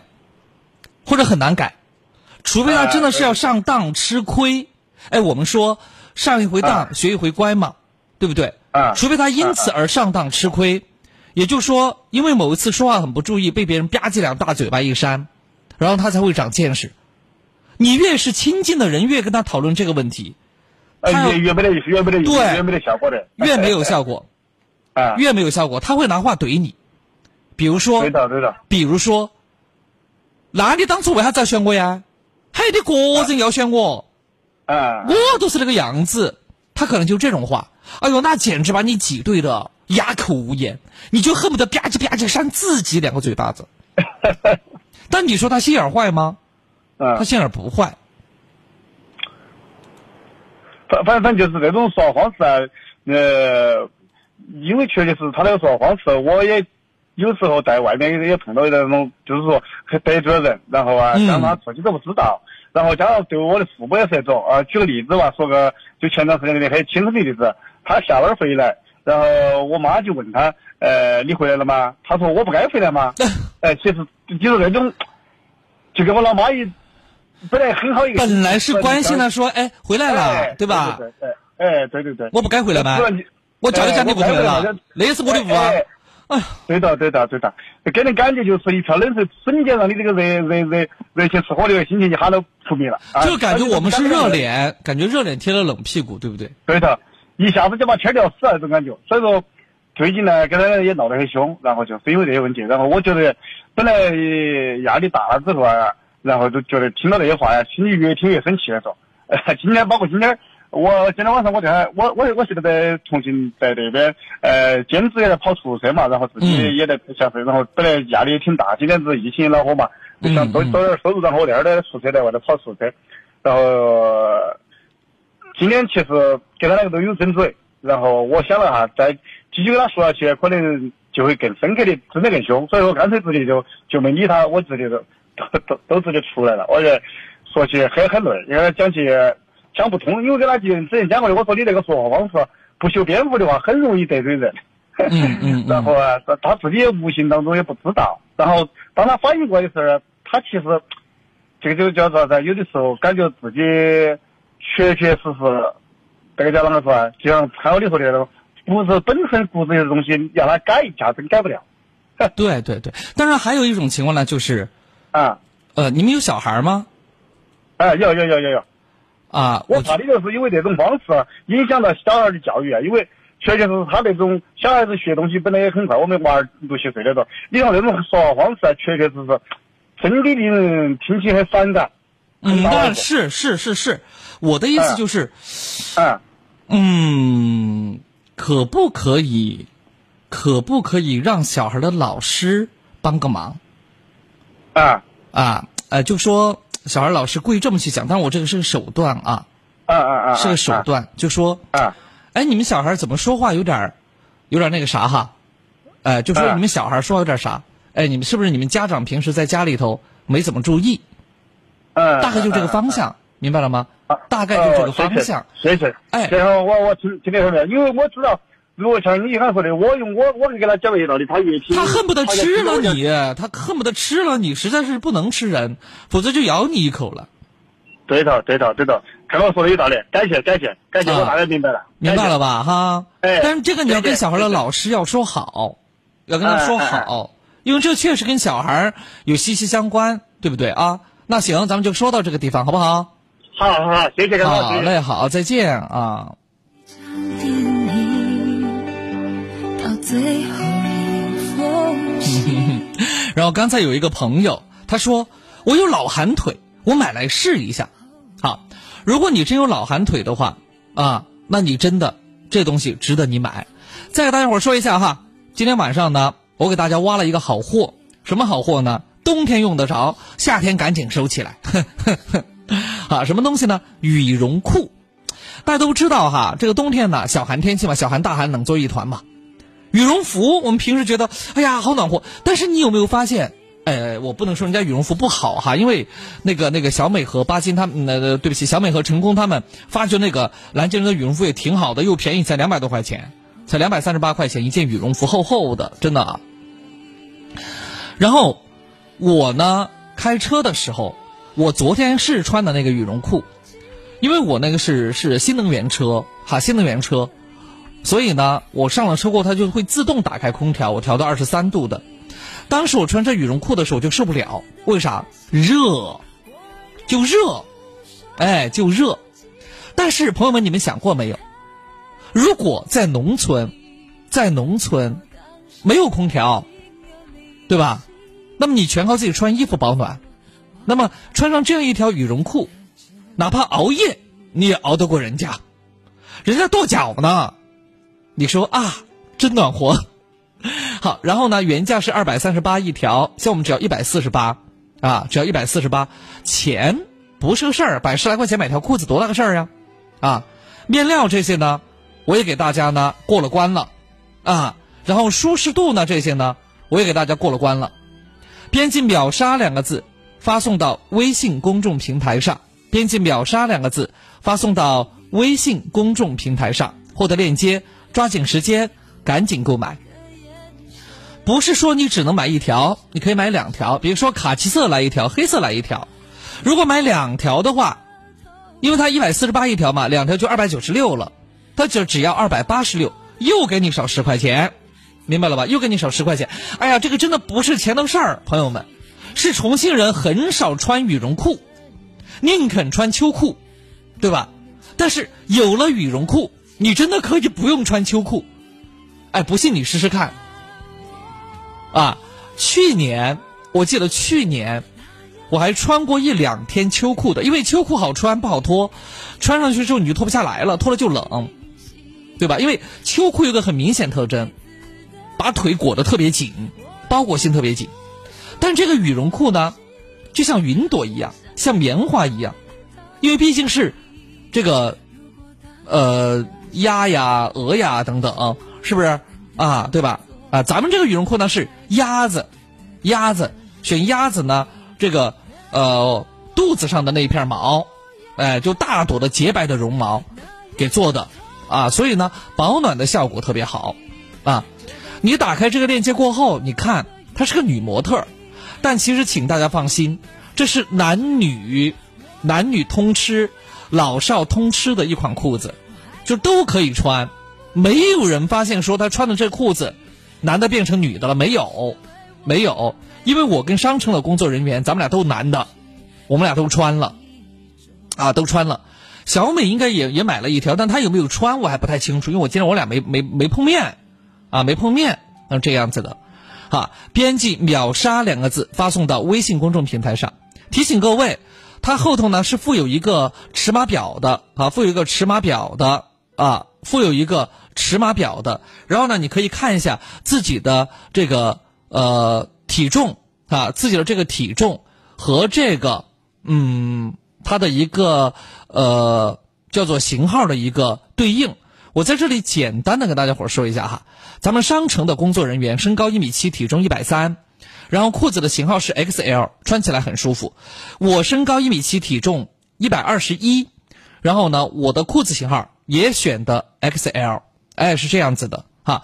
那如果你我给大家说一下吧，M 号呢是体重一百零五斤以下的，L 号是体重一百二十斤的，也就是说我穿 L 号也是没有问题的。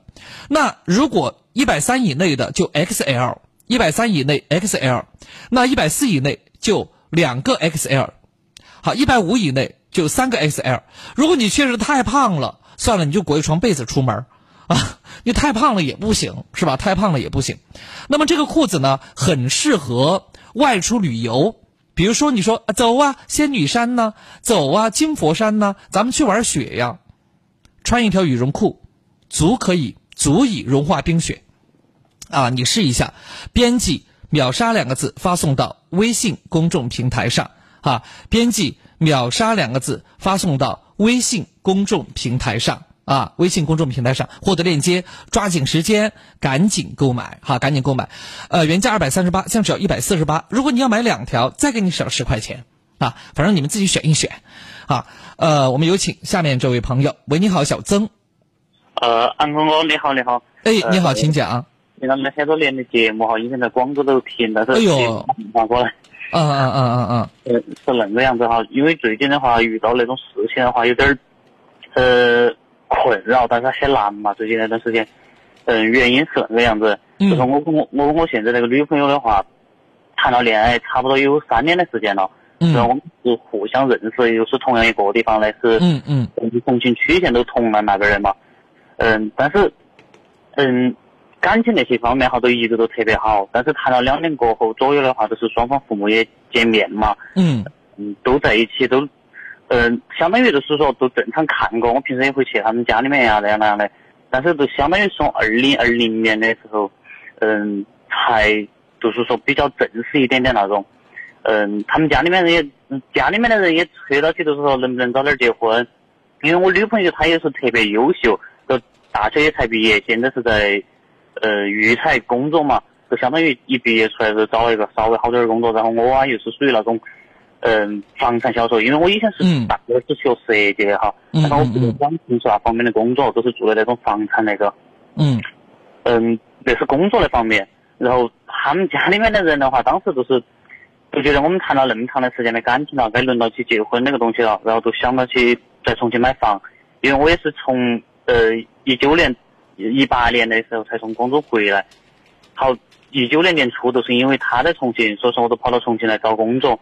但是我不想要了，因为重庆基本工资都比较低，我都不想从事那种工作的话，就所以说就做了销售。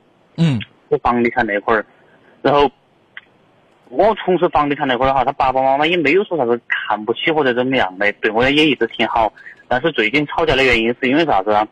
嗯，第一个是，呃，就是说我在上，就是说上个月十二月十二号的时候给他求婚了，就相当于当时是帮他的朋友，所有的那些人全部都请到了，就是说我们家里面去，包括他大学会没很多年都没见面的那种。请到了家里面去，然后他爸爸妈妈加上我们家里面的人，都请到了呃求婚的现场。嗯，当时气氛都是一直都特别特别好，但是到了最后，呃，我去结账走的时候，嗯，他爸爸妈妈，他爸爸妈妈都在大厅里面嘛，酒店大厅里面都吼我，都说啥子，感觉嗯，他们女儿有点下嫁到我们家里面来来了。最后的原因哈，是因为最后我才晓得原因是啥子，就晓得。他他爸爸妈妈怪我爸爸妈妈当天到场的时候，呃都没有跟他们家里面人去，去主动的去喝酒，因为我们家里面那种人，我爸爸妈妈从来也不喝酒，也不打牌，也不抽烟，然后我也是属于那种性格，呃，然后他的爸爸妈妈是，他爸爸的话就是酒那块儿的话哈，就是桌子上面那块儿的话是，就特别特别熟的那种，嗯，所以说当天他都当了。当就是说在酒店那点就直接吼我，吼了我过后，我当时可能说也有点那种想不上通嘛。他是车有点大通了过后，我开车从他大堂走的时候都没给他打招呼，但是走到一半的时候就觉得又特别委屈，就开车在旁边停。然后我们女朋友的时候跑出来找我，找到我了过后，我当时可能就觉得他也不安全，就把他送回去。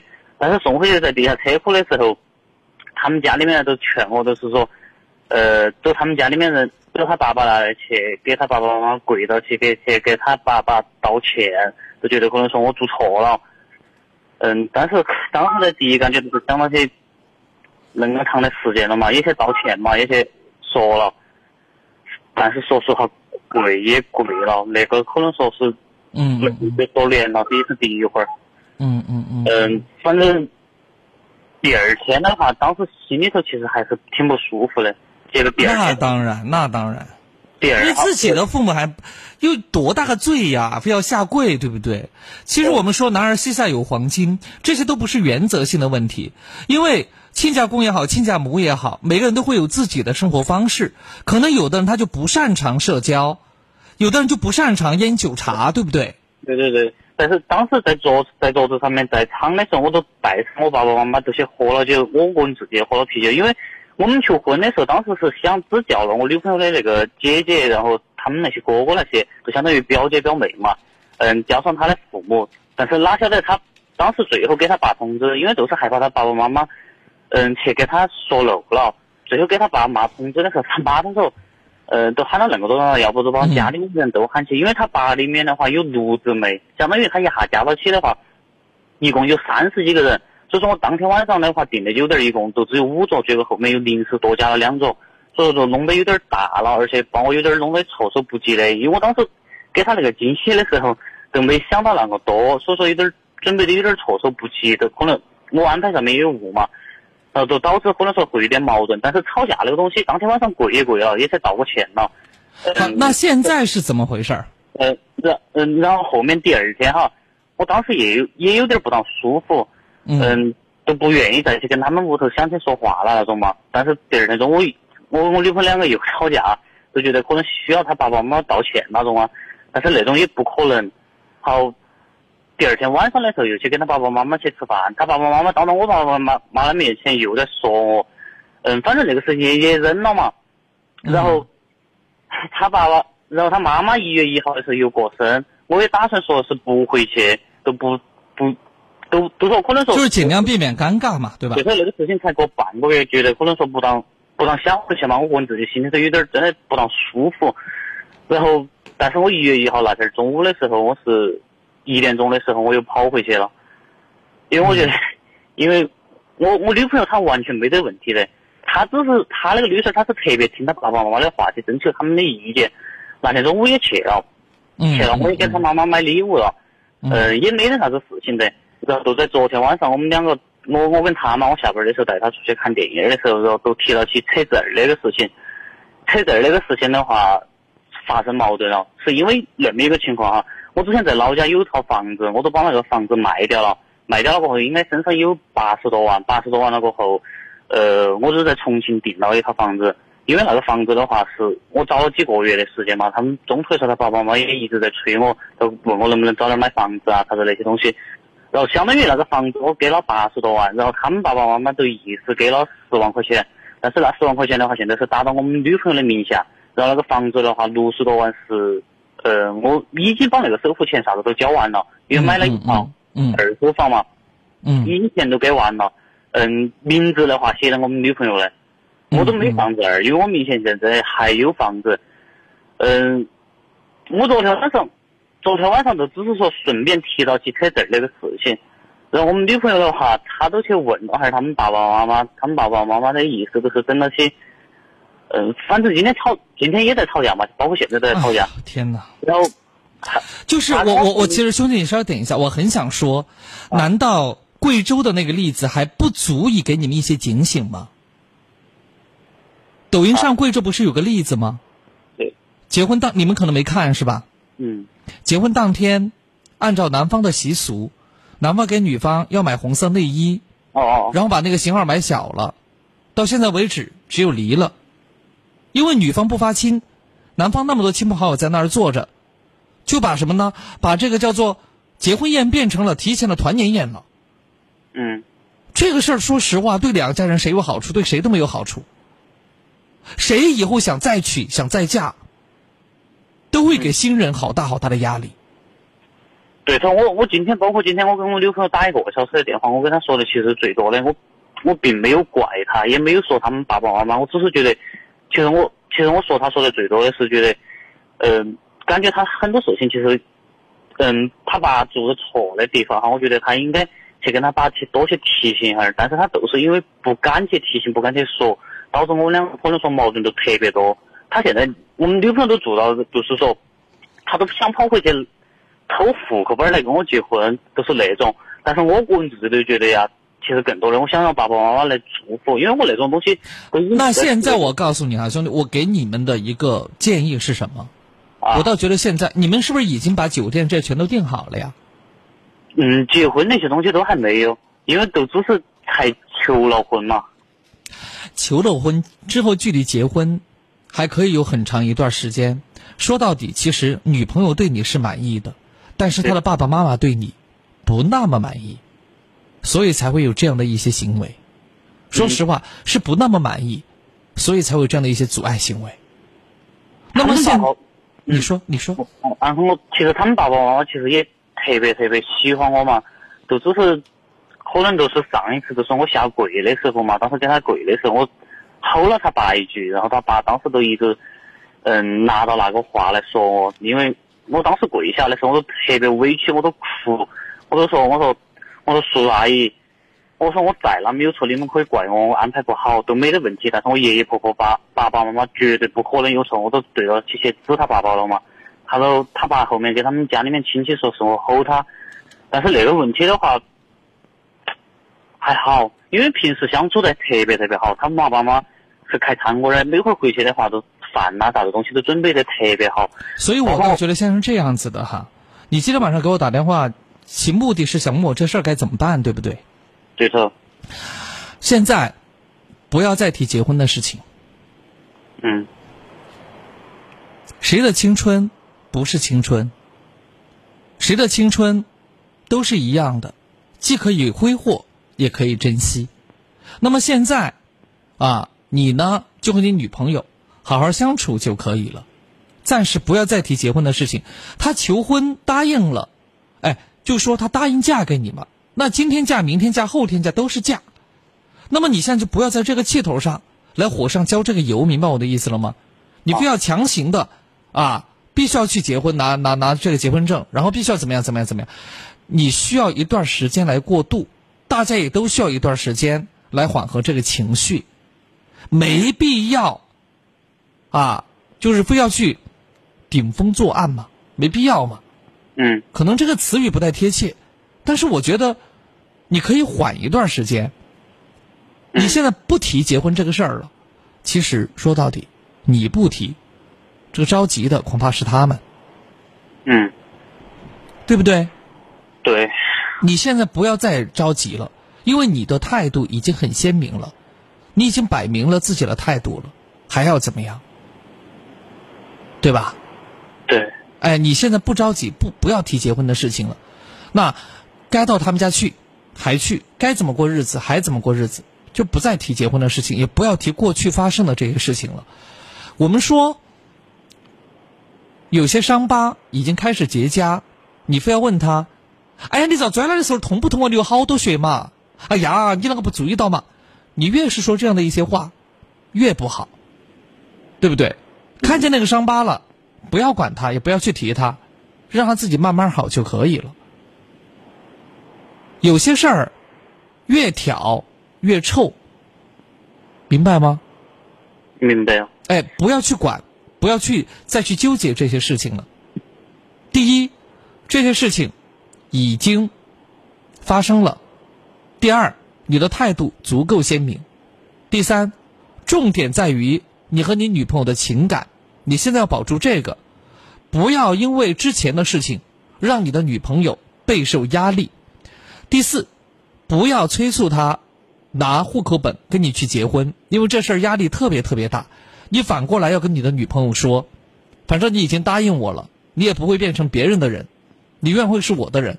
那么现在双方父母呢有点矛盾，我们暂时把这个事情呢缓一缓，缓个一两个月咱们再说，这样是最好的，冷处理是最好的。趁热虽然可以打铁，但是如果拿捏的不好。对吧？嗯，这个铁水站起来也是会灼伤你的眼睛的，明白了吗？明白。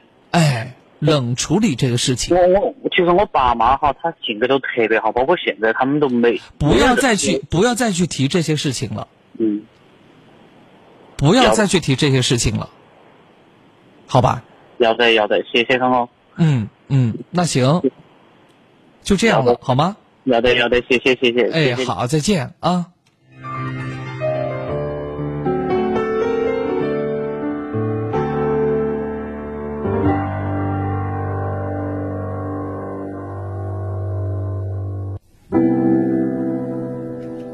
春风十里不如你。再问他说：“你们这款裤子是用那种皮筋儿的吗？”不是，啊，它是有这种腰带的，但它腰带那个地方也会有皮筋儿。总之，它穿起来。不勒腰啊，这个我需要告诉你，不勒腰，而且呢，裤腿儿这个地方是收紧了的，所以它保暖呢啊。好，最后的一点时间，再给大家啰嗦一两句吧啊。今天晚上呢，给大家发现了这么一款宝藏，是羽绒裤哈，羽绒裤。那么这个羽绒裤呢，大家都知道，羽绒服穿起来特别臃肿吧，对不对哈？不管啊，不管那个那个多么呃牛掰的羽绒服，其实都有点有点臃肿的。但羽绒裤还好哦，啊，羽绒裤还好，因为毕竟腿长嘛，对吧？哈，所有人的腿都要长过上身。那么它是什么呢？它是工装的设计，哎，就是 H 型、H 型、H 型两条腿嘛，啊，所以呢它就会显得腿特别长，而且呢是什么呢？哪怕你是 X 型腿和 O 型腿，穿在这个裤子里头，它都能够很好的给你遮盖。关键是冬天一到，现在重庆好冷，对吧？有人就在思考穿秋裤吗？穿上吧，束束脚，哎，就是走路的时候会很吃力；但不穿吧，风一吹，冷，对不对？其实市面上的秋裤，哎呀，真的一言难尽，不是丑，就是很臃肿。啊，所以呢，一条保暖又显瘦的裤子，在冬天是非常非常有必要的。我们今天给大家推荐的就是工装的羽绒裤，工装羽绒裤保暖又显瘦啊，男生女生它都是什么呢？是可以呢同时可以同时啊不分的啊不分款式的，就男女同款的啊男女同款的，反正超模奚梦瑶啊都觉得它特别好，然后你可以编辑“秒杀”两个字发送到微信公众平台上。编辑“秒杀”两个字发送到微信公众平台上，原价二百三十八，现在只要一百四十八啊！有黑色和卡其色，我穿的是卡其色，然后呢，你们可以试一下，黑色、卡其色都可以。好，具体的型号，那么呃后头呢，它在这个链接的后面呢会有一个详情图，大家可以呢参照一下，哈，参照一下。原价二百三十八，只要一百四十八，如果你买两条，还再减十块钱。啊，还再减呢十块钱，而且呢，有人就问说，那么你们这个羽绒裤在洗的时候会不会褪色呀？